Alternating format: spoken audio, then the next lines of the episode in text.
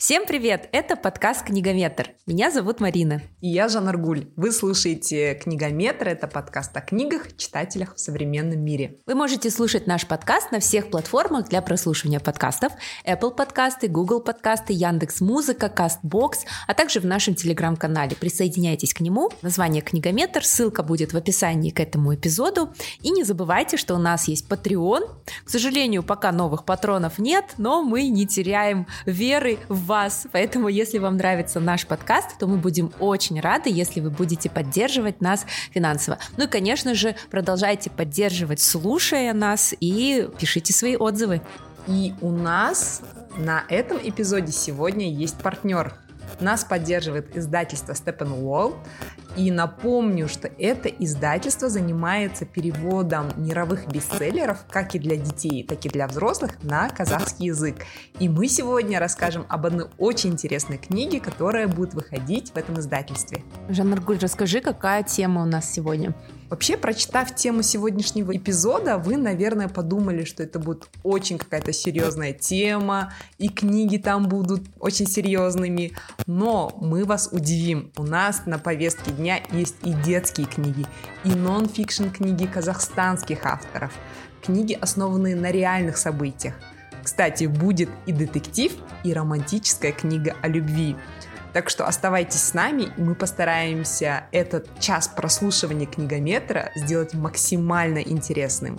Несмотря на то, что мы выбрали довольно щепетильную тему, это инклюзия, инклюзивное образование, все равно Наш подкаст будет в первую очередь о книгах. Да, сейчас я хочу пока напомнить о нашем социологическом опросе. А, мы запустили социологический опрос, потому что 2 апреля подкасту исполняется ровно год. Вот, мы запустились на локдауне, а, если вы помните, и нам будет очень классно узнать поближе вас, наших слушателей, поэтому спасибо тем, кто уже прошел соцопрос. Мы с удовольствием прочитали ваши отзывы, посмотрели на статистику, реально узнали узнали, кто нас слушает, какого возраста, доверяете ли вы нашим рекомендациям. Но сейчас я хочу зачитать несколько отзывов, ваших пожеланий и критики, которые нам очень-очень понравились.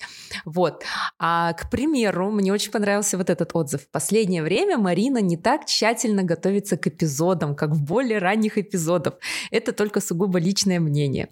А, на самом деле, я уже говорила, что из-за двух эпизодов про видеоигры и фэнтезийные циклы, которые выбирала Жан Аргуль, я не могла, конечно же, прочитать книги, но классно, что вы написали, вот это вот прям конструктивная критика, и это очень мило, это значит, что вы с нами с самого начала, и вы помните то время, когда я тщательно готовилась. Поэтому к этому эпизоду я прочитала две книги, просмотрела один фильм и прочитала две статьи. Марина сделала домашку. Е, тут должны быть аплодисменты. Наконец-то, наконец-то. А вот еще, кстати, про наш эксперимент а, в партнерских выпусках со Steppenwolf. Как вы знаете, мы делаем ставки на казахском языке, то есть понемногу, понемногу, в общем, интегрируем казахский язык, потому что он для нас родной. И тут пришел такой отзыв. Вы делаете очень крутое дело, а еще безумно нравится интеграция казахского языка в эпизоды сейчас. Было бы круто сделать подкаст для тех, кто учит казахский язык или менее знаком с казахской литературой. Я поняла, что вы учились в казахских школах, это здорово, я владею разговорным казахским, но не могу читать пока. Пыталась. Сложные слова и обороты отталкивают. Быстрое понимание на английском и русском книги, к сожалению. Но в целом вам рахмет. Ну вот, спасибо, что вы оценили этот эксперимент. Мы, честно говоря, переживали, не будут ли люди отключаться. Да. Вот еще классный отзыв. Очень надеюсь, что тема для бесед не закончится. Особенно нравится, как Жан Аргуль основательно подходит к поиску каких-то дополнительных сведений о книге или авторе. Вот. А еще написали, Жанаргуль, про тебя. Да, сейчас я найду. В отличие от Марины, у Жанаргуль голос звучит неискренне. Я вам это не прощу, да? Значит, ты все время неискренне да. Я как бы признаюсь, да, я очень нервничаю. Может, из-за этого не искренне Да нет. Звучит. А еще мне понравилось, фото Жан Аргуль нигде не обнаруживается. И грустный смайлик. Да, меня сложно найти. легко потерять. Трудно забыть. Вот. А, кстати, очень много просят а, сделать про литературу Казахстана. Ребята, мы это обязательно сделаем скоро в мае, да, у нас будет? Да, мы, конечно, сделаем, дойдем обязательно. Вот пишут про казахскую историю, про политику, а, про литературу в Казахстане. Ну, мы интегрируем потихоньку там, например, в Центральной Азии в эпизоде мы намеренно не включили Казахстан, потому что это огромная тема для исследования.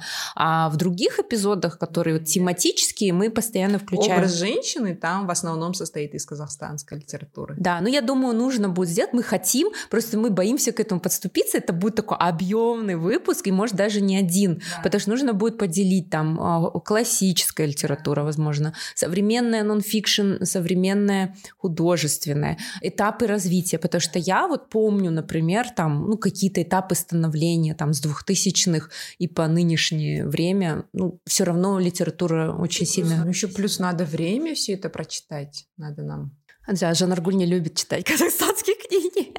Нет, я люблю, я, например, люблю довоенную литературу, послевоенную, но начиная, наверное, с двухтысячных годов, я, к сожалению, не в курсе, что у нас выпускалось, и не читала, кроме Даниара Сугралинова. А я читала очень много, потому что сами авторы дарили мне свои книги. Вот видишь, мне не дарят. Тебе подарили, нет? Когда нет? А, да, ты отказалась сама. Отказалась одно.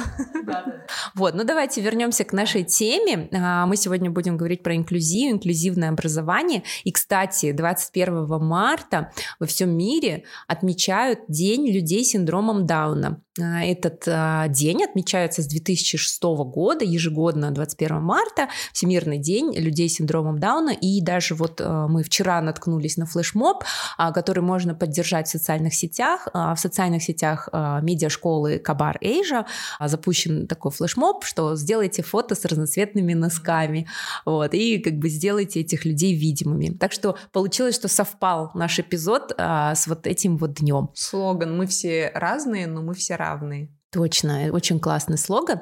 А расскажу о том, что такое инклюзивное образование. Я, честно говоря, долго плавала в этом термине, то есть я его тоже слышала, но я не понимала, что это такое. То есть мне казалось, что наоборот, я думала, что инклюзия это когда специальное учреждение, да, либо я думала, что это когда в обычную школу самое обычное учебное образование, просто э, начинают ходить люди с инвалидностью, например, да, и, и все.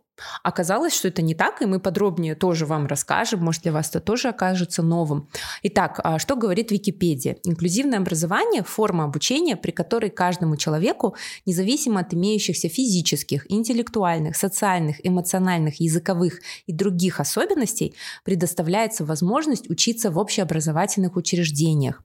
При этом для инвалидов и людей с ограниченными возможностями здоровья, ОВЗ, создаются специальные условия, перепланировка учебных помещений, новые методики обучения, адаптированный учебный план, измененные методы оценки и другие. Вот оказывается, в чем отличие. Вообще инклюзивное образование у нас в Казахстане это относительно новое явление, потому что, оказывается, в 2008 году Казахстан стал участником Международной конвенции по защите прав инвалидов. И инклюзивное обучение – обязательная составляющая этого документа, то есть мы обязаны предоставлять. И мировая практика показывает, что инклюзивное образование позволяет человеку с ограниченными возможностями почувствовать себя полноценным членом общества, да, стать полезным окружающим, найти свой путь. А кто совместно с такими детьми получает образование, то есть нормотипичные люди, да, они учатся милосердию, терпимости, пониманию потребностей, возможностей. И вы э, спросите, да, а где же связь книг и инклюзии? Вообще, при чем тут книги вообще? Что мы ушли в какую-то социальную сферу, да, в образовательную сферу. Я э, постараюсь вам объяснить, как я это понимаю. Вообще литература в целом всегда была. Мне очень нравится, как об этом говорит Галина Юзефович. Она говорит, что литература — это вечный тренажер эмпатии. Именно книги дают нам возможность взглянуть на этот мир глазами другого человека, побыть внутри другого человека, да, так скажем, примерить его шкуру, скажем, и посмотреть на мир его глазами, понять его чувства, осознать его мотивы, да, перенять его опыт. И после того, как мы заканчиваем читать книгу, все равно вот эта частичка другого человека, она остается у нас внутри себя. Затем мы можем уже посмотреть на этот мир с этим опытом, да, со стороны и пересмотреть наши отношения на этот мир.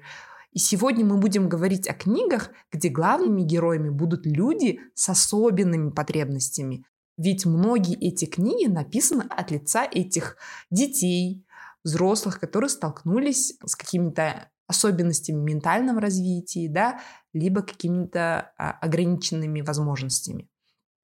Вообще, инклюзия у меня ассоциируется с Вавилонской башней.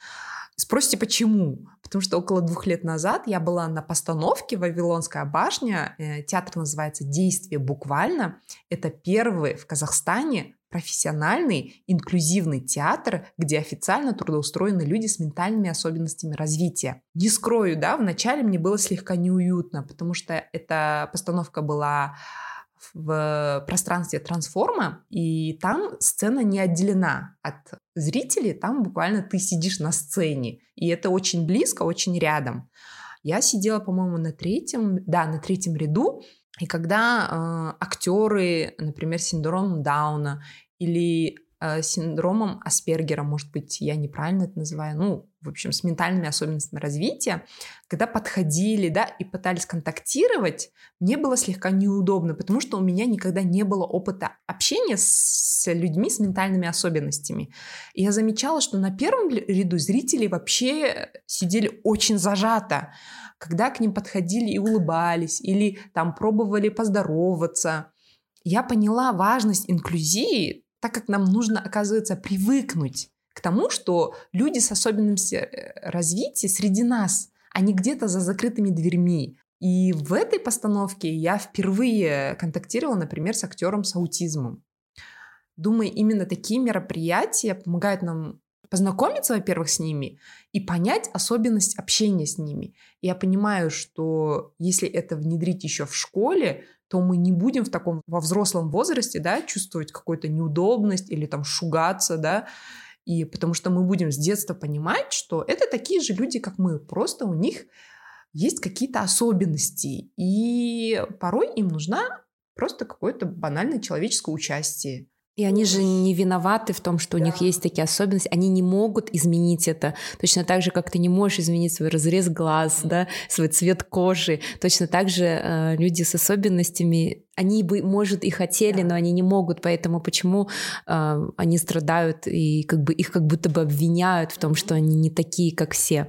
Ты права. И мы сегодня, наверное, благодаря той книги, а, которую Steppe & World переводит, и плюс э, тому, что 21 марта день а, людей с синдромом Дауна, мы это все как бы совместили и хотим рассказать о книгах, которые помогут нам понять этих людей, помогут э, нам помочь им, может быть, проявить участие. И я еще раз повторяю, все равно это будет э, эпизод о книгах, и мы будем делать упор именно на книги. Ты знаешь, Жанаргуль, когда вот мы решили делать эпизод на эту тему, мне стало немного страшно, и мне до сих пор страшно, потому что, во-первых, а, я боюсь как-то неправильно назвать, да. А, вот раньше в моем детстве, например, а, было ну, слово инвалид это было обычным словом. Потом мы поняли, что это некорректно э, так называть.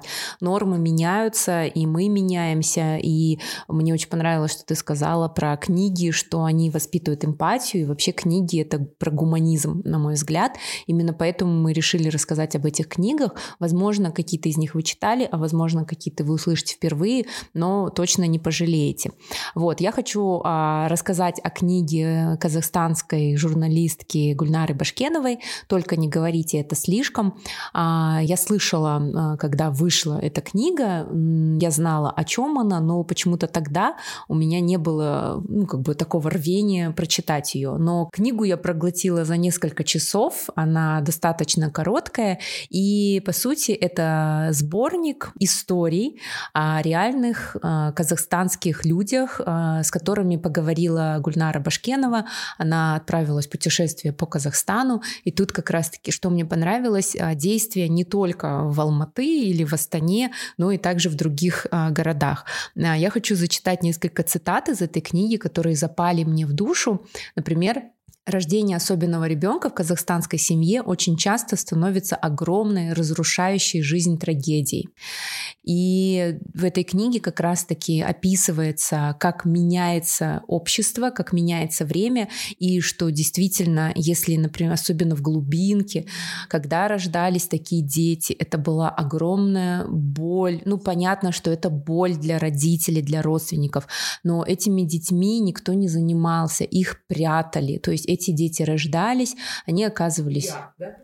да, это был яд, и даже есть эпизод в книге, когда а, в реабилитационный координационный центр пришел тайком а, чиновник местный и попросил тренажер для того, чтобы по этим же эскизам сделать себе тренажер, потому что оказалось, что в его семье два ребенка с особенностями развития. И когда общественница, которая занималась этим центром, пригласила его к себе, он сказал, да вы что, у него сразу поникли плечи, он сказал, как я такой вот человек, и все скажут, что я вот вожу своих детей. Вот. Но благодаря только вот энтузиастам, волонтерам, общественникам это все меняется, и забегая вперед, Гульнара как автор подводит итог, что все это не благодаря государству, а только благодаря вот этим энтузиастам. Если бы не они, то ситуация была бы еще хуже. Вот еще классная цитата, которая тоже мне очень запала в душу. И если взглянуть с этой точки зрения, то мы поймем, почему это все важно. Вот. Инклюзивное образование — это не только про гуманизм, но и про здоровый прагматичный расчет. Сегодня выпустили не такого, как все ребенка, в общий учебный класс, а завтра получили достойного гражданина и налогоплательщика, а независимого от государственного пособия инвалида.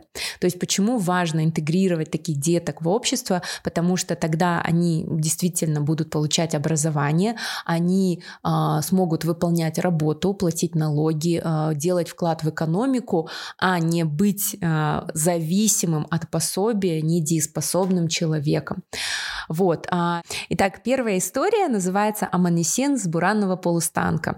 Это история о том, как в одной зажиточной семье из города Кульсары возле Атырау родились двойняшки.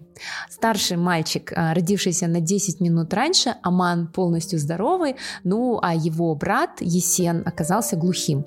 А мальчика отдали в специальный интернат, и после чего, наверное, ему вот повезло то, что он попал в хореографическое училище, которое создал энтузиаст а, парень по имени Исатай нормотипичный парень, как мы уже сказали, но который преподавал хореографию слабослышащим деткам.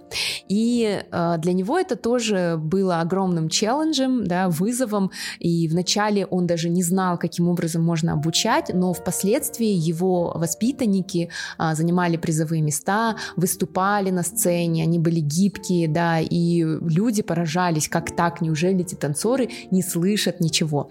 Вот, Есен делал огромный успех успехи, и а, благодаря, наверное, вот, это, вот этому отношению Есен поступил в обычный колледж а, в городе Атырау, где он был первым студентом а, с особенностями. Причем, как э, сам Есен рассказывал, а, не было никакого буллинга, то есть, в принципе, к нему хорошо относились, ну, потому что уже взрослые студенты, и для него стало открытием, что даже здоровые люди могут чего-то не знать. То есть он удивлялся, что его сокурсники, например, плохо знали таблицу умножения, или, например, вот у него было там хореографическое прошлое, он в спорте мог показать какие-то результаты, а вот э, нормотипичные люди, они не могли этого показать. И он удивлялся, говорил, ну как, они же, ну, они же здоровые люди, они же должны все уметь.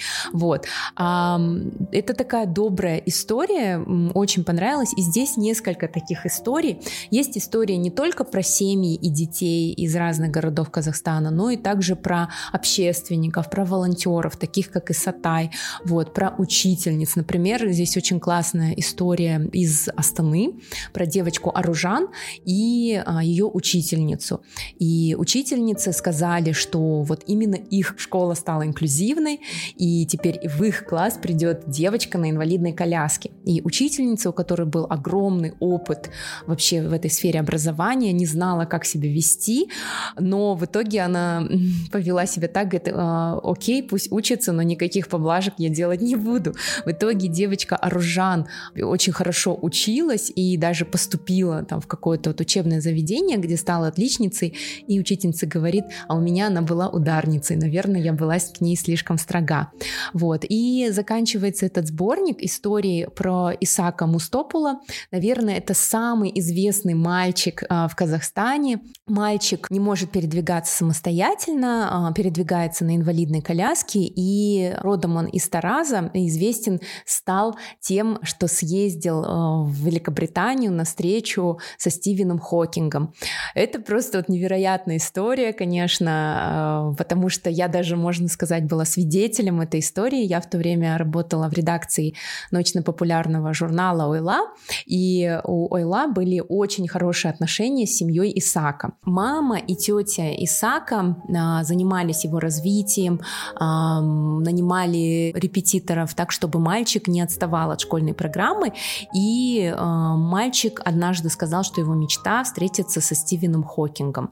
И благодаря вот цепочке вот тогдашнего министра инноваций Асета Исикешева, потом президента Эйростаны Питера Фостера, British Council, то есть благодаря усилиям всех этих людей поездка осуществилась, и Гульнар Башкенова сама ездила туда тоже в этой поездке, и как раз она тут описывает о том, как это было, как вот сидели молодой парень, да, и взрослый Стивен Хокинг, и как долго они беседовали, и что э, Исаак смог задать все вопросы там и про черную дыру, да, и про все. Вот, я э, встречалась с Исаком, он учился в летней школе Ойла э, совместно со всеми другими ребятами, то есть можно сказать, что это была инклюзия, и те учителя, мои коллеги, которые работали вместе со мной и давно знали Исака, э, сказали мне так, э, таким детям не нужна жалость. Нужно относиться так же, как к обычным. То есть не нужно даже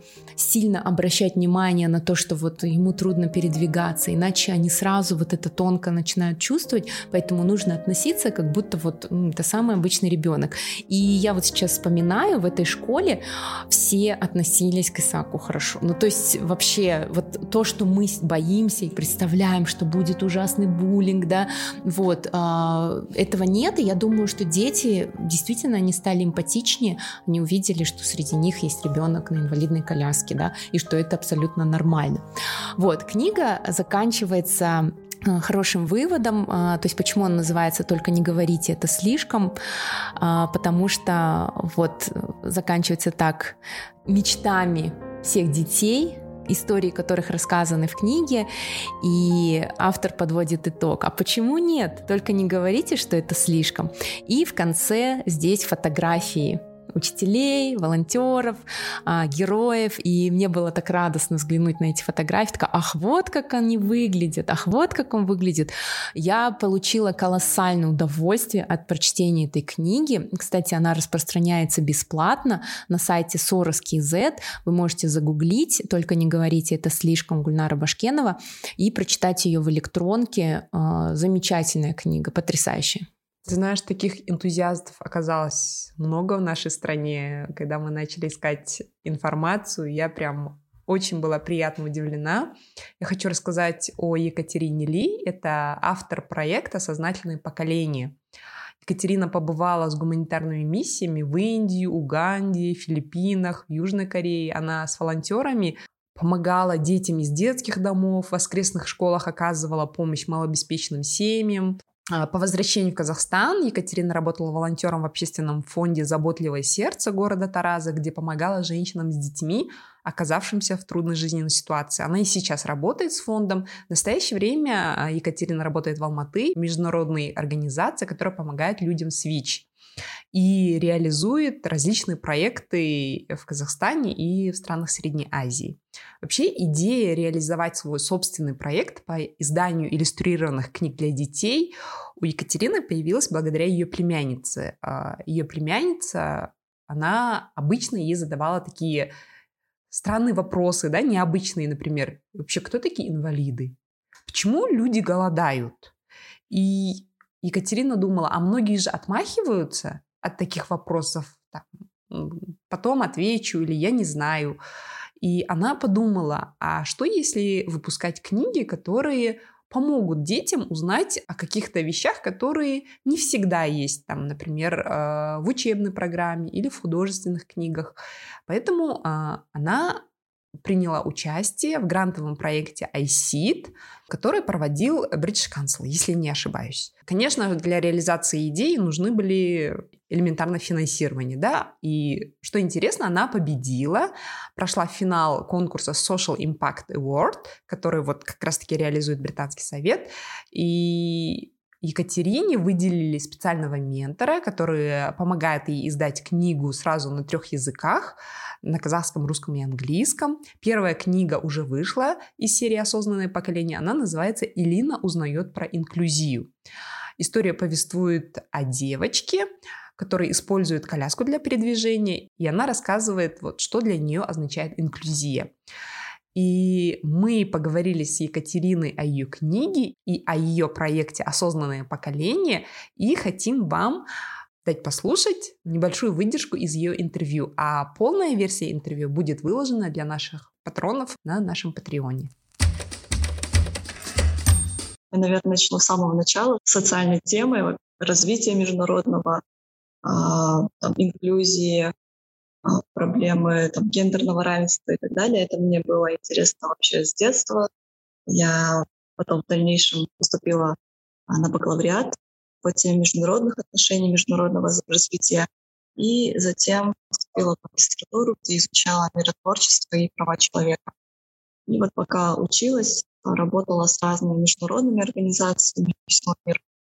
И в Индии, и в Уганде, и в Мексике, в разных странах получилось побывать и работать вот над проектами, где мы помогали женщинам, детям, а, студентам, подросткам по теме и ВИЧ, и иммиграции и так далее. А, и когда я уже после всей своей учебы приехала на родину в Казахстан, мне, конечно же, моя конечная цель в этом была а, применить вот эти все знания академические, практические в Казахстане. И Соответственно, я хотела поделиться каким-то каким опытом, какими-то навыками и знаниями с родными, близкими и со своей племянницей Элиной. Моя первая книга проекта Mindful Generation называется «Элина узнает про инклюзию». И в моей жизни проблема заключалась, наверное, в том, что я э, на все эти темы, мне говорить академическим языком, но когда вопрос встает, как объяснить маленькому ребенку, не всегда ты в моменте можешь подобрать правильные слова и придумать, как же это доступно, понятно и интересно объяснить маленькому ребенку. Плюс ко всему, а, мы часто встречались в жизни с такими ситуациями, когда это было просто необходимо объяснить. Например, нам встречались а, на улице, встретились дети, один с ДЦП, другой с нарушением слуха, слабослышащий ребенок. И все вокруг, это было недалеко от интерната, и все вокруг смотрели на них взрослые, смотрели на них как на инопланетян, и ребенок это видит, рефлексирует, говорит, отражает и говорит, почему все так смотрят, почему, что с этими детьми не так. И хочется правильно объяснить, но мы вот в такие моменты, если не можем не знаем, как подобрать правильные слова, мы а, выигрываем себе время и говорим, давай поищем книжку на эту тему и а, попробуем узнать оттуда. Что мы, наши учим так, что вопросы — это хорошо, и нет неправильных вопросов. И обязательно есть где-то книга, которая может помочь тебе найти на твои вопросы ответ. Но, к сожалению, именно по этой теме, по теме инклюзии, детей с различными диагнозами мы а, на русском языке именно найти не смогли. Это все ресурсы есть на английском языке, а, либо на русском это такие большие книги, где очень много текста и очень мало картинок уже для более взрослых детей, например, даже для школьников, а больше как для старшеклассников. Вот. И, соответственно, решили, если нам это нужно, давай придумаем свою историю. И таким образом взрослый ты выигрываешь немного времени, чтобы объяснить это ребенку, а, нарисовать какие-то картинки, придумать какую-то историю и в такой понятной форме рассказать ее. А еще, когда я делилась этой идеей и этой мыслью своей, что вот нам хватает книг, и мы делаем свою книжку, а, я спрашивала своих знакомых, вот рассказывая такую ситуацию, с которой мы сталкиваемся, а, и узнала к своему удивлению, что многие взрослые, причем это а, я работаю в международной неправительственной организации, то есть социальная тоже сфера, люди достаточно образованные, много чего повидал в этом мире, но тем не менее очень много взрослых я думаю, все взрослые сталкивались с такими моментами, когда дети задают очень странные вопросы в самый неподходящий момент. Допустим, вы идете по улице и встречаете какого-то ребенка или какого-то человека с необычным диагнозом. И мало того, что взрослые не очень адекватно могут реагировать, и все начинают смотреть и говорить, «А почему у него такая голова странная, что у него с лицом, почему он там так ходит странно. Дети тем более не могут фильтровать, и они, естественно, такой вопрос, и там идете, и ребенок спрашивает, почему дяденька черного цвета? И вы такие, о боже, это же расизм, нельзя так говорить. Я заметила, что многие взрослые в лучшем случае у нас выбирают тактику промолчать. Ну, то есть мы замяли разговор и проехали эту тему, как-то отвлекли его, а, мы не знаем, что говорить, как направить. И, в общем, вот так вот а, как-то умалчиваем, замалчиваем и медленно переключаем внимание. Благо с детьми это может легко получиться. А в худшем случае, что достаточно часто встречается, и я понимаю эту позицию, потому что она такая ну, естественная, наверное. А, когда мы не можем объяснить, мы обычно детям говорим, а, нельзя так говорить, не спрашивай. Это, это, это плохо, это нехорошо. И ребенок э, не понимает, конечно, почему это плохо, э, что не так. У него просто уже формируется такая ассоциация, что это что-то плохое, это лучше, об этом лучше не говорить. И потом, когда мы уже вырастаем, мы думаем, интересно, почему у нас такое заложено в нашем подсознании, да, такая негативная, э, негативные эмоции, что ли, или какой что это тема табу, а почему табу, непонятно. Просто потому что в детстве мы не, не задавая такие вопросы, нельзя так про это говорить. А самый лучший, конечно, вариант — это все-таки разобрать с ребенком. Почему? Потому что вопросы — это хорошо, дети их спрашивают, дети пытаются понять. И нам нужно не акцентировать э, внимание детей на диагноз, а больше акцентировать на, на более позитивном таком, что нас объединяет, а нежели разъединяет. И вот в такие моменты, обсуждая со своими коллегами, с другими взрослыми, я поняла, что это проблема не только наша, большинства, наверное, взрослых, у кого есть дети или племянники, или внуки, а, по крайней мере, в Казахстане. Потому что на русском языке ресурсов, к сожалению, для маленьких детей нет на эту тему. А, тогда вот из такой необходимости родилась идея осознанного поколения Mind Generation Project. А, и миссия и идея этого проекта заключается в том, что в моем понимании мы все хотим, чтобы наши дети были счастливыми, жили в таком хорошем, добром мире. Но вот из детства, из культуры, из воспитания, вообще из наших личных рамок у нас в голове, в сознании нашем и в сердце а, есть вот эти вот ограничения из-за стереотипов.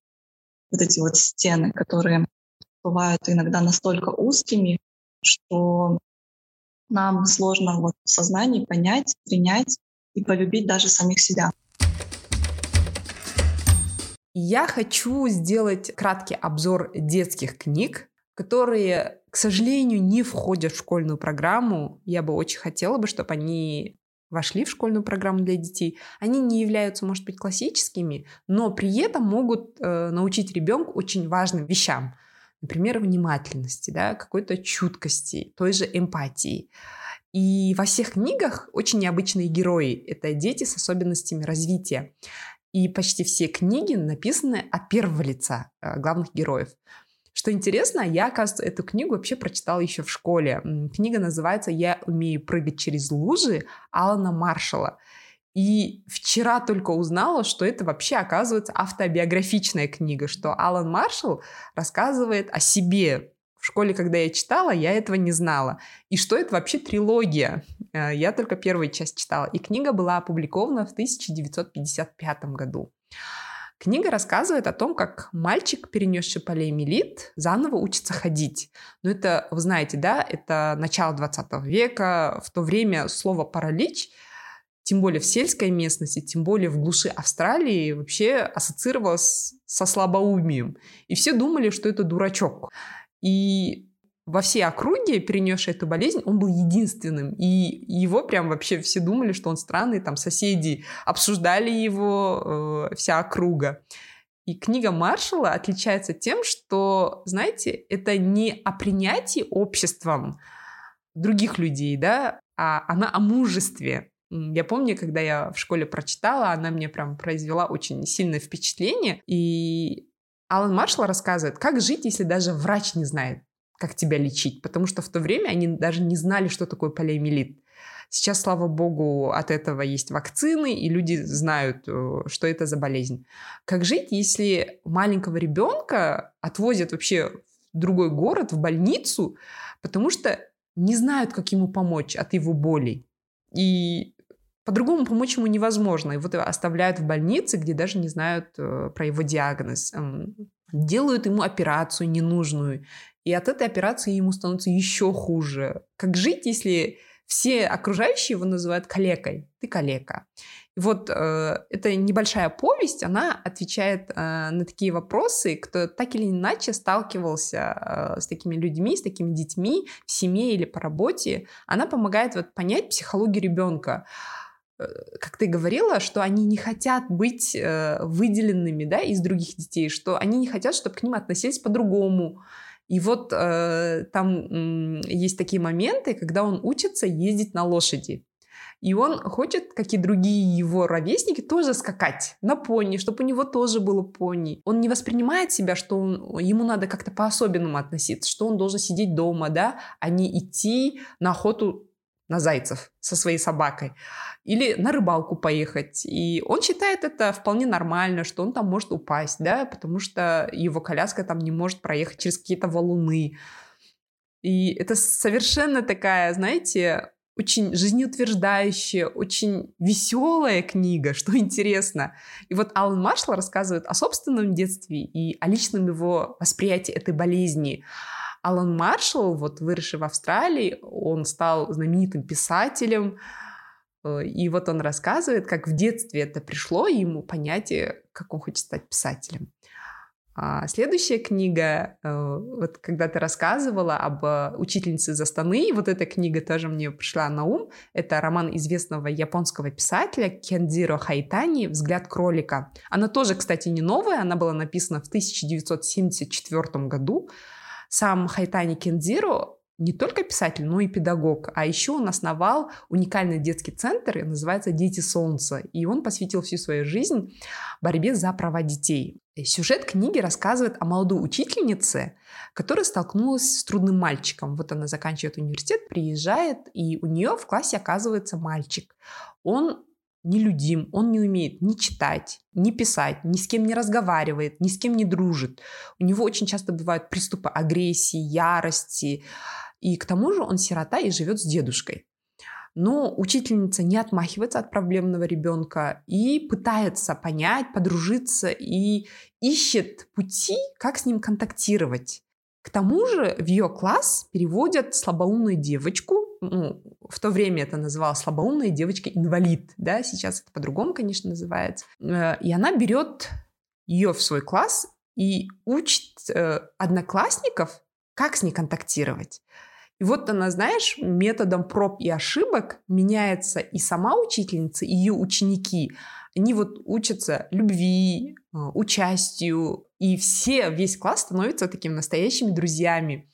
Книга рассчитана где-то на средний школьный возраст, э, но я бы рекомендовала, конечно, и родителям, и педагогам. Книга называется «Взгляд кролика», и само название отсылает к японской пословице «Не нужно быть Буддой, чтобы взглянуть в глаза кролику и увидеть мир его глазами».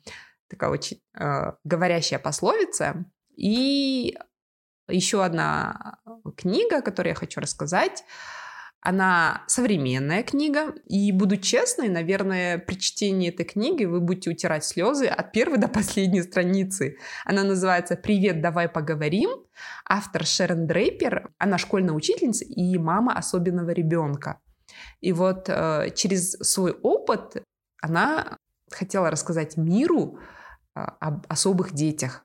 Если у вас еще остались сомнения о необходимости инклюзивного обучения, поддержки детей с особенностями развития, то э, после этой книги у вас точно не останется.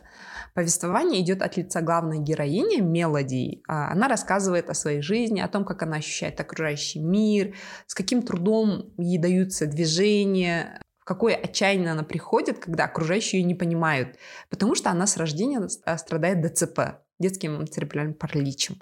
И врачи поставили на ней крест еще в пятилетнем возрасте. То есть они думали, что у нее задержки в развитии. Но мама точно знала, что она умная, просто она не может это показать миру. И мама записывает ее в школу, где она знакомится с другими детьми и сталкиваются с непониманием взрослых. И в финале это совершенно трогательная история, она участвует наравне с обычными школьниками в интеллектуальной игре. И пусть это будет спойлером, она выигрывает. Наверное, эту книгу стоит прочитать в любом возрасте. Она вот действительно читается на одном дыхании. Она написана вот именно детским языком. Как она думает, как она ощущает э, свое окружение. И каждую ее победу я, знаешь, такая, э, встречала с таким вскидыванием своего кулака. Да, ты это сделала. И издатель рекомендует возраст от 10, но взрослым тоже будет очень интересно взглянуть на мир девочки, которая считает чудом просто способность передвигаться самостоятельно, просто выразить свои мысли словами, потому что она не умеет разговаривать, не может разговаривать. Книга выходит в издательстве «Розовый жираф», называется «Привет, давай поговорим». И вообще я советую присмотреться к книгам именно этого детского издательства «Розовый жираф», и как раз у них вышли книги, вот «Чудо» Ракель Харамилю Паласио, книга еще об одном особенном ребенке, которую перевели на казахский язык издательство Steppe & World, о котором мы хотим сегодня поговорить. Книга «Чудо». А, есть на свете пятиклассник по имени Август Пулман. С одной стороны, он такой же, как и другие мальчишки его возраста. Любит ходить на дни рождения к своим друзьям, играть в компьютерные игры, играет со своей собакой, ссорится и мирится со старшей сестрой. А с другой, он совсем не такой, как другие мальчишки его возраста. Во-первых, Август никогда не ходил в обычную школу. С первого класса с ним дома занималась мама. Во-вторых, Август перенес 27 операций. Как говорит сам Август в книге, он словил генетическое бинго, да, или как-то это было перефразировано иначе, а из-за очень редкой генетической ошибки Август родился с волчьей пастью и с огромным ворохом болезней. Об этом сразу сообщают а, родителям Августа, а, делают очень много операций. Август, э, будучи маленьким, подключен и ко всем аппаратам, к аппарату, который помогает ему дышать, к аппарату, который помогает ему опорожняться. Но уже э, к пятому классу это, можно сказать, абсолютно здоровый мальчик, э, который любознателен, он тоже капризен, как и все мальчишки в этом возрасте, но у него э, необычное лицо. И когда мы читаем эту книгу, э, о том, какое лицо у мальчика, мы узнаем только в середине книги. То есть, когда вы смотрите фильм, вам сразу показывают мальчика, и, возможно, да, наверное, когда вы увидели впервые, вы тоже вздрогнули, но Сравните свои чувства к концу фильма. Вы ведь абсолютно уже не замечаете никаких э, необычностей да, лица Августа, и вы уже любите всем сердцем этого мальчика, потому что вы знаете, какой. Ведь так э, очень часто случается с нами в жизни. Э, мне очень понравилось, что в этой книге нет абсолютно злых людей да, и даже когда люди поступают плохо, сам Август, э, а повествование ведется в основном от его лица, он говорит, это не люди плохие, они просто не привыкли к моему лицу, поэтому они шугаются, поэтому они пугаются, и взрослые, и дети. Но потом те, кто привыкают, они этого не замечают. И это действительно так. То есть то, о чем вот мы говорили в самом начале эпизода, когда вот ты рассказывала про свой опыт в театре, ведь э, мы же мы не хотим чувствовать себя плохими. Мы, в принципе, нормальные, хорошие, добрые люди, да, да, но почему вот так мы иногда можем реагировать, потому что мы этого не видели изначально.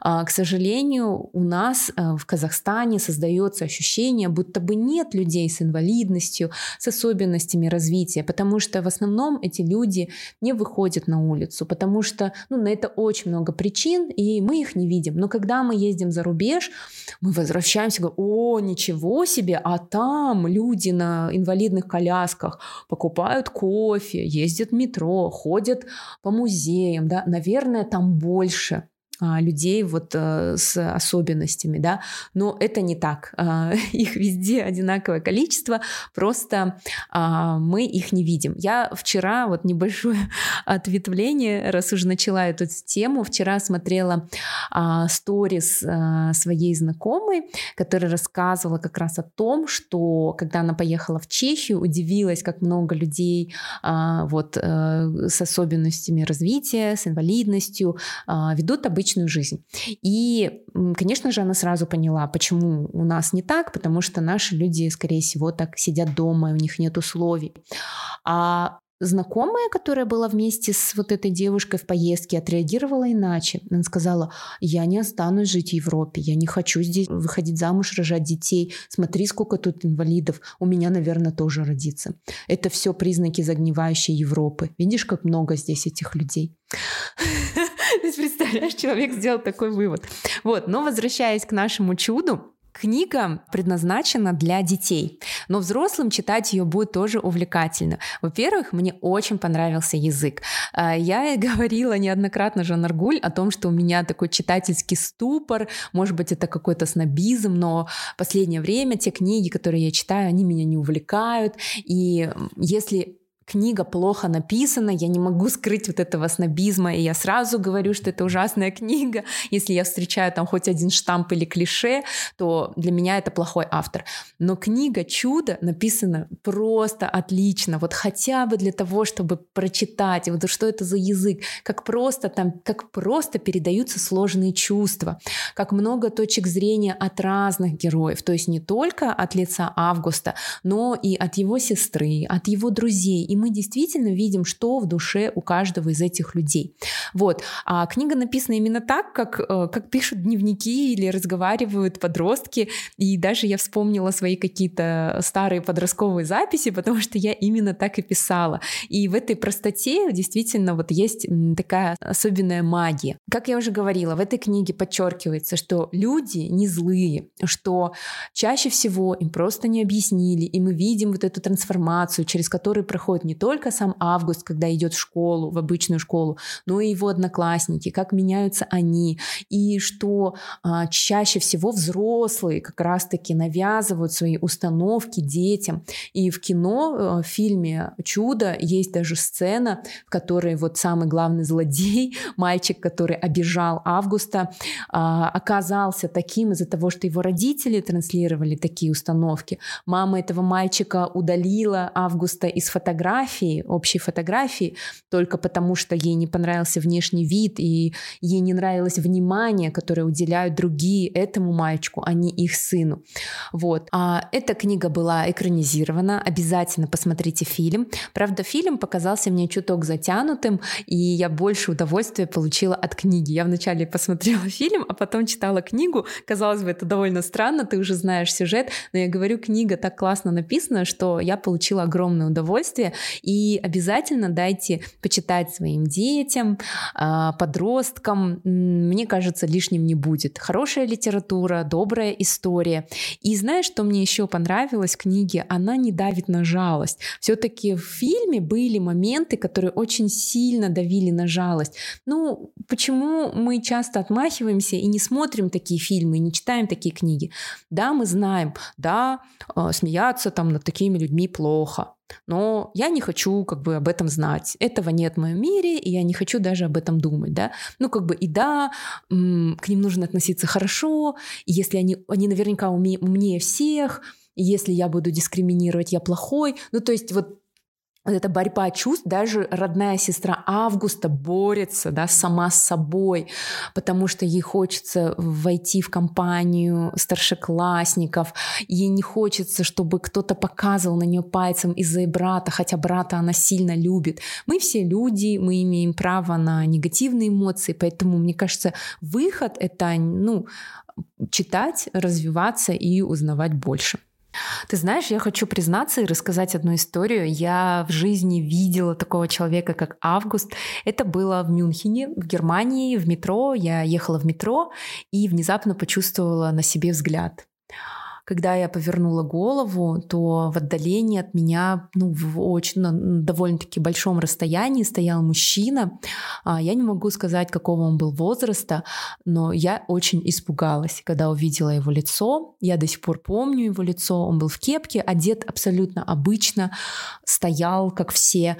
И а, у него был немного перекошен рот, а, как будто у него было такое немного удивленное выражение лица, и глаза были на разном уровне, да, и я очень сильно испугалась.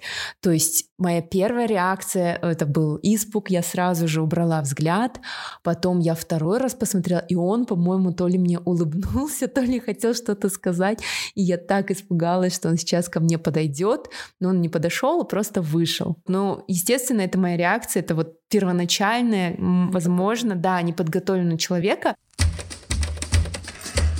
и, наконец, мой обещанный детектив, да? Загадочное ночное убийство собаки. Книга Марка Хеддена написана от лица подростка по имени Кристофер. Однажды этот мальчик увидел, что на газоне перед соседским домом лежит э, собака, в живот которой воткнуты вилы. Ну, то есть убитая кем-то собака. И затеял собственное расследование. Он прям ходит по соседям, делает опрос, потому что у Кристофера, угадай, кто любимый персонаж книги, Шерлок Холмс. И он себя отождествляет Шерлоком Холмсом, потому что он также очень любит, чтобы все было по местам, по полочкам, чтобы все было подсчитано. И у него такой, знаешь, в ходе расследования он узнает важную вещь, но совсем не о собаке, а о своей семье. Оказалось, что его мама не умерла так, как ему сказала папа, а просто уехала в Лондон три года назад и теперь живет там.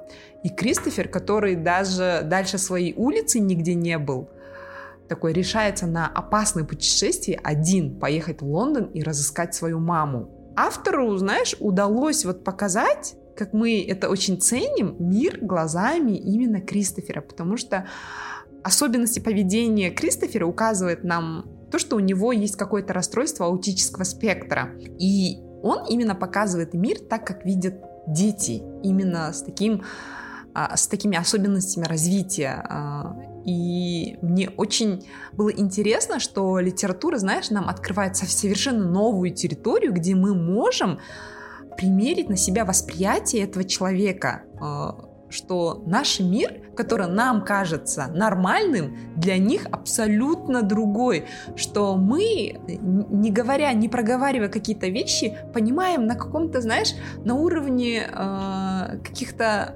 то есть, например, мы говорим прятать скелеты в шкафу, да, и мы это понимаем, что имеем в виду. А для Кристофера это очень странно. Он воспринимает, что действительно у кого-то скелет в шкафу. То есть он говорит, почему вы какие-то странные, почему мы разговариваем вроде бы на одном языке, но я понимаю по-другому, а вы меня понимаете по-другому. И насколько это очень сложно. И когда я читала эту книгу, меня прямо, знаешь, э, я вот была Кристофером, я воспринимала этот мир его глазами. Я понимала, насколько им сложно донести, во-первых, свою мысль до нас, и, во-вторых, понять нас. То, что кажется нам нормальным, может быть совсем не нормой для других людей. Я хочу рассказать про одну из моих самых любимых книг Стивен Хокинг «Моя краткая история». Наверняка вы знаете этого человека, выдающегося ученого, физика, теоретика и популяризатора науки. Стивен Хокинг написал бестселлер «Краткая история времени». А, эта книга познакомила обычных людей с правительскими идеями блестящего ученого. А название книги «Моя краткая история» перекликается с той самой книгой «Краткая история времени», и это автобиография, которая написана а, с долей английского чувства юмора, а, где Стивен рассказывает о жизни и работе от первого первого лица. Ты знаешь, самое удивительное в этой книге — это жажда жизни и чувство юмора, как я уже сказала. Дело в том, что Стивену Хокингу в 21 год поставили диагноз — боковой амиотрофический склероз. И именно тогда, по словам ученого, у него и появилась цель в жизни. Цитирую, «До того, как мне поставили диагноз, я очень скучал в этой жизни. И вопреки всем прогнозам врачей, а, Стивен Хокинг прожил долгую жизнь, был очень активен, писал книги, путешествовал по миру, встречался с людьми, читал лекции. Еще одна цитата, которая мне очень понравилась. «Мой врач сказала Элейн, что я отправляюсь домой умирать. В дальнейшем я поменял врача». И то есть вся книга полна вот э, юмористического, ироничного отношения к жизни. И когда ты читаешь уже к концу книги, ты даже не замечаешь, что этот человек ограничен движением, что он даже не может говорить в полном понимании этого слова. Как пишет сам Стивен, для моих коллег я просто еще один физик, но для широкой публики я стал, возможно, самым известным ученым в мире. Я не могу прятаться за париком или темными очками. Мое кресло меня выдает. В этой книге мы можем проследить весь жизненный путь Стивена. Он пишет про свое детство, семью, мы прочитаем про учебу в Оксфорде, мы узнаем про научные споры, шутливые пари между учеными. То есть самым интересным для меня было прочитать, как они подшучивают друг над другом, как эти великолепные умы, да, ученые мужи превращаются в детей, заключают друг с другом споры и просто такие вот, конечно, на своем уровне связаны со своими исследованиями. Вот. А также э, Стивен пишет о том, как он решил написать книгу для массовой публики, и иногда, несмотря на то, что Хокинг писал простым языком, иногда его редактор тоже чего-то не понимал из написанного, и приходилось еще упрощать, упрощать и переписывать заново. Вот, я очень очень рекомендую эту книгу. Жан Аргуль, я знаю, что ты не очень любишь нонфикшн, но а, она очень короткая, я думаю, ты ее проглотишь за несколько часов, и она действительно такая духоподъемная. Я тоже хочу рассказать об одном очень интересном человеке. Его биография какая-то, знаешь, сплошная Санта-Барбара. Мне кажется, если бы кто-то придумал, я бы сказала бы, ой, не верю, неужели такой человек может существовать? Книга начинается его так. Я герой. Быть героем легко. Если у тебя нет рук или ног, ты герой или покойник. Если у тебя нет родителей, надейся на свои руки и ноги и будь героем. А если у тебя нет ни рук, ни ног, а ты к тому же ухитрился появиться на свет сиротой, все, ты обречен быть героем до конца своих дней или сдохнуть. Я герой, у меня просто нет другого выхода. Это начало книги «Белое на черном», автор Рубен Давид Гонсалес Гальего – Тут вообще начинается, знаешь, сериал. Он испанец, он внук бывшего генерального секретаря Компартии Испании. Но он родился в Советском Союзе, потому что его дед отправляет дочь в Москву, где она влюбляется в венесуэльца и рожает мальчиков-близнецов, один из которых, к сожалению, умирает сразу же, а второй, вот Рубен, рождается с диагнозом ДЦП. Но когда мальчику было около полутора лет, его матери э, звонят из больницы и сообщают, что ребенок умер. На самом деле он не умер, а его отправили в детский дом для детей-инвалидов. Кто это решил, сейчас уже неизвестно. Э, возможно, это было э, влияние деда Рубена э, и отношения между Испанией и Советским Союзом в то время как бы охладились, либо это было, знаешь, э, советские власти, которые не хотели огласки. Ну, в общем, их разлучили в детстве. И вот мальчик-испанец оказывается в доме для детей, инвалидов. В своей книге вот он описывает все скитания по всем детским домам Советского Союза в интернате. Он описывает свои наблюдения о людях, вот о, о няньках, которые за ними ухаживали, и насколько была безнадежна жизнь инвалида в детском доме. И всеми силами он цепляется за жизнь, он вообще получает образование в области права в сфере компьютерных технологий, и через 32 года он приезжает в Польшу и случайно там находит свою маму. Это сейчас совершенно невозможные вещи. И несмотря на все вот эти скитания, э, Галега был трижды женат. У него три дочери, которые живут в России, а он сам сейчас живет в Израиле. И когда он рассказывает о своей жизни вот в интернате и рассказывает одну историю, которая мне запомнилась, э, одного из его вот э, одноклассник, он будет, который живет в интернате, у него не работают ноги. И когда он приезжает к своим родителям, он знакомится с одной девушкой, и они влюбляются друг в друга. Но у этой девушки, оказывается, есть другой ухажер. И тот говорит, калека, я тебя побью. В следующий раз, когда ты приедешь к нам на каникулы, я тебя побью. И он приезжает вот в интернат и говорит, вот, ребята, вот у меня будет драка, что мне делать? Я же не могу перед своей девушкой там опозориться. И весь интернат, даже учитель по физкультуре готовит его. Он говорит, у тебя есть две руки, пользуйся. И он качается, он там, что специально для него какие-то кирпичи тащат. И он, короче, накачался, приезжает на каникулы, и когда возвращается с каникул, он молчит и не спрашивает, что было? Представляете, я его побил. И, и говорит, и как это было? Я, говорит, начал бить его, по его ногам и сломал ему ногу, и он просто лежал и плакал. И его вот одноклассники в интернете удивляются, а у него же две руки нормальные, он же мог лежа биться. То есть они не могли понять, почему вот мальчик, у которого обе руки, обе ноги нормальные, не мог заступиться, не мог, то есть, драться. Если даже у него была сломана нога, у него же была вторая нога, еще две руки. И э, я тогда поняла, что насколько эти дети жизнелюбивые, да, вот как они цепляются за эту жизнь. Хорошо, окей, у тебя две ноги не работают, но у тебя есть две руки, а те, у кого и руки, и ноги не работают, у тебя есть голова. Цепляйся головой, кусай. И это была для меня совершенно удивительная история. Хотя не скрою, что читать чуть-чуть было сложновато, потому что когда маленький ребенок, сирота, э, тем более другой расы, оказывается в Советском Союзе в интернате, конечно, у него было очень сложное детство, но его вот это жизнелюбие, его тяга жить, увидеть мир — это совершенно отдельная история. Я прям советую прочитать э, Рубен Давид Гонсалес Гальего «Белое на черном».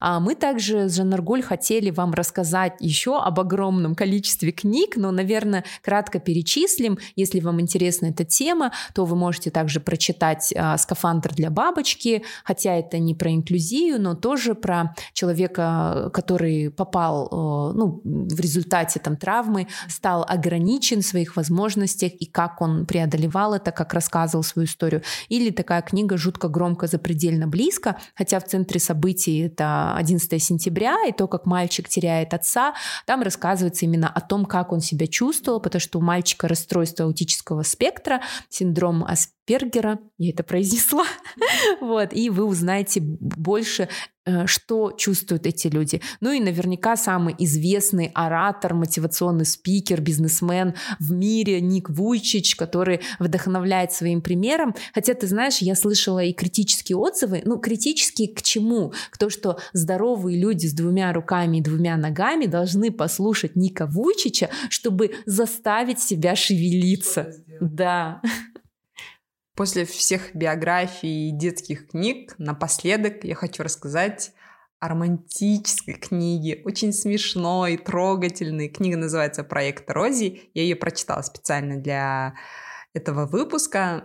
Книга австралийского инженера Грэма Симсиона. Он написал ее в 56 лет.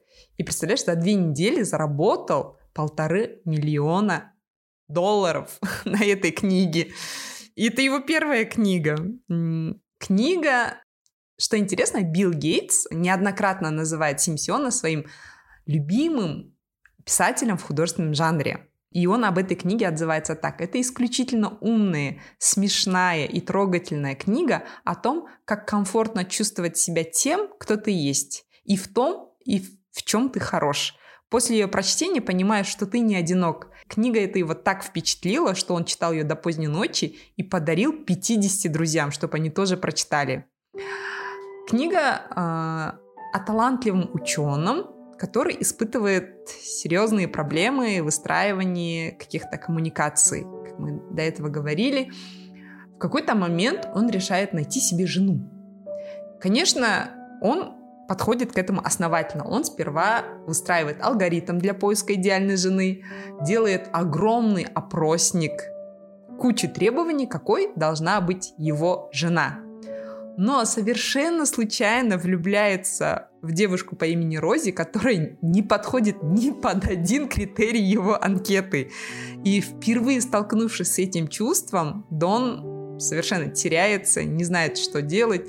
И вообще он думает, что это за чувство меня тянет к этой странной девушке, которая не подходит ни по каким критериям ко мне. И я давно не читала такой легкой, смешной книги, знаешь, и была рада, что есть, оказывается, продолжение, целых две книги. Во второй части у них появляется ребенок, в третьей части этот ребенок вырастает. И во всем этом Дон проявляет, знаешь, вот э, те качества, которые его выделяют от других людей, и это он использует наоборот как преимущество. То есть э, понимая, что у него есть какая-то особенность именно аутического спектра. И мне было интересно, что, казалось бы, для нас это будет, наоборот, э, проблемой, да, а он это превращает в преимущество и использует это в своей жизни. Я с радостью продолжу знакомство. Очень легкая, смешная, трогательная книга. И у меня было, знаешь, это Шелдон если кто знает Шелдона Купера, то вам точно эта книга понравится, потому что у меня были параллели с Шелдоном Купером, и это замечательный способ привлечь внимание э, к людям с такими особенностями развития. Когда мы, помнишь, выбирали тему для эпизода, мы с тобой прямо думали, что мы не найдем таких книг, а когда начали перечислять, оказывается, мы все это прочитали, и все это у нас есть, э, мы просто не думали об этом, да, об этой теме. Я подумала, мне кажется, нам дай хоть любую тему, и мы накидаем список книг, художественных книг на эту тему. И знаешь, и для слушателей, может быть, Э, это кажется легко, но мы, когда готовились к этому эпизоду, нам с Мариной было страшно, что мы неправильно назовем какие-то термины, что мы можем обидеть людей, представителей этого сообщества, э, что, может быть, да, какие-то вещи мы неправильно называли. Но э, сейчас такое время, когда мне очень нравится, сейчас устанавливается вот эта норма. Э, и эта норма, эту норму устанавливаем мы как общество. И когда мы проговариваем какие-то вещи, которые должны быть есть у нас прежний, вот Екатерина Ли в своем интервью тоже говорила, что нормально, чтобы этих людей воспринимали такими же, как мы, да, равными. Нормально не обижать животных. Нормально э, не насиловать женщин нормально не бить ребенка. Какие-то вещи, может быть, для нас по умолчанию, мы знаем это. Но есть какие-то вещи, которые надо говорить, доносить. И мы с Мариной сегодня хотели, попытались да, донести людям, что людей с особенностями развития нужно воспринимать точно такими же, какие нормотипичные люди. И не надо закрывать глаза на какие-то проблемы, которые есть в нашем обществе. Но очень часто родители, которые против инклюзии, это неплохие люди, да. они просто боятся, они из-за того, а почему они боятся? Потому что они незнакомы да. и боятся, что учитель будет больше времени уделять тому ребенку, а вдруг этот ребенок ударит да. нечаянно моего ребенка. То есть чаще всего это не потому, что мы злые, плохие, а от незнания. Поэтому об этом нужно говорить больше. И вот сейчас вот ты рассказывала, э, говорила, и ты знаешь, я вспомнила, что я тоже была таким таким э, необычным ребенком а, в своем обществе, потому что я же родилась в России, в Карелии, а, до 7 лет жила там, и получается, что я была единственная азиатка в Карелии. Вот. И, конечно же, на мое лицо реагировали, да. Я не пытаюсь сказать, что те люди были плохими, нет. То есть дети просто из-за того, что я не похожа на других, они, да, давали какие-то прозвища, а, давали там, а, например, говорили мне, покажи так или покажи эдак, да, ну, из-за разреза моих глаз. И как ребенок я абсолютно не ощущала никакой обиды, но я помню очень хорошо, что я не понимала, почему мне это говорят, почему меня называют китайкой. Я ведь такая же, как они. В смысле, что такое? Мы же все одинаковые. Вот. Я не пытаюсь обвинить людей, я не пытаюсь обвинить Россию, потому что когда я рассказываю эту историю, мне все говорят, вот, ты хочешь сказать, что в России нацизм? Нет, я не пытаюсь сказать, я понимаю, что я была единственным ребенком, я отличалась, да, и, наверное, вот как э, Оги говорит, когда вот он оправдывает вот этих же детей в школе, да, он говорит, ну если бы пришел Вуки из э, Звездных войн, все, я бы тоже на него пялился, я бы тоже показывал на него пальцем. Поэтому в этом нет ничего такого, но нужно понимать, что да, вот э, если вы думаете, что ну, в моей школе не нужны дети там с инвалидностью, то э, вот даже из книги «Чудо» мы видим, даже обычные дети подвергаются и сомнениям, и буллингу, то есть никто из нас не нормальный. Любая твоя особенность, ты слишком худая, ты слишком полная, у тебя там... Ты слишком умная. Ты слишком умная, да. да, или ты слишком активная. И это все может стать причиной для какого-то буллинга. Из-за того, что я слишком худая, меня тоже булили. Потом меня еще, а, когда я в Америке училась, я тоже столкнулась с тем, что моя раса, моя кожа отличается от других. Короче, на каждый эпизод я могу из своей личной жизни рассказать про разные виды притеснения. А я носила очки. И это тоже меня дразнили. Ну вот, меня дразнили, потому что я худая, понимаете? Просто у меня худые руки и ноги, и меня мои подруги дразнили. Как они говорили, ой, фу, ты такая худая, это ненормально. Они заставили меня почувствовать, что со мной что-то не так. Хотя со мной было все так, я не голодала, я нормально развивалась, но меня заставили в этом почувствовать. И вот в книге «Чудо» в фильме это же классно показывается, когда Оги говорит своей сестре, да ты не... Вот, да твои проблемы ничто по сравнению с моими. Она говорит, Оги, мир не вертится только вокруг тебя, и у нас тоже есть проблемы. Надо проговаривать, надо это обсуждать, не замалчивать. Наверное, тогда у нас установится в нашем обществе норма, которая удобна для всех. Ты думаешь, а мне кажется, нет такой нормы удобной для всех. Всегда будут кто-то неудобный. Мне кажется, даже не то, что норма удобна для всех, а есть разные люди, но мы открыты и мы воспринимаем да. каждого. Наверное, лучше так. Может быть, да. Да, потому что ну, нормы не будет. И само слово норма это неправильно. Да. Это ненормально. Норма это ненормально. И на этой ноте мы заканчиваем наш эпизод. Это был 22 эпизод э, подкаста «Книгометр».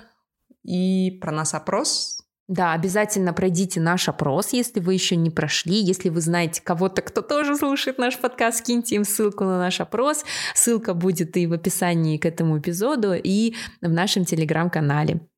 Если кто-то ищет мою фотографию, вы, вы можете открыть Инстаграм. Я там есть под ником Жанаргуль, нижнее подчеркивание, Биби. Я там выкладываю отзывы, в основном выкладываю отзывы о книгах, о детских книгах в том числе.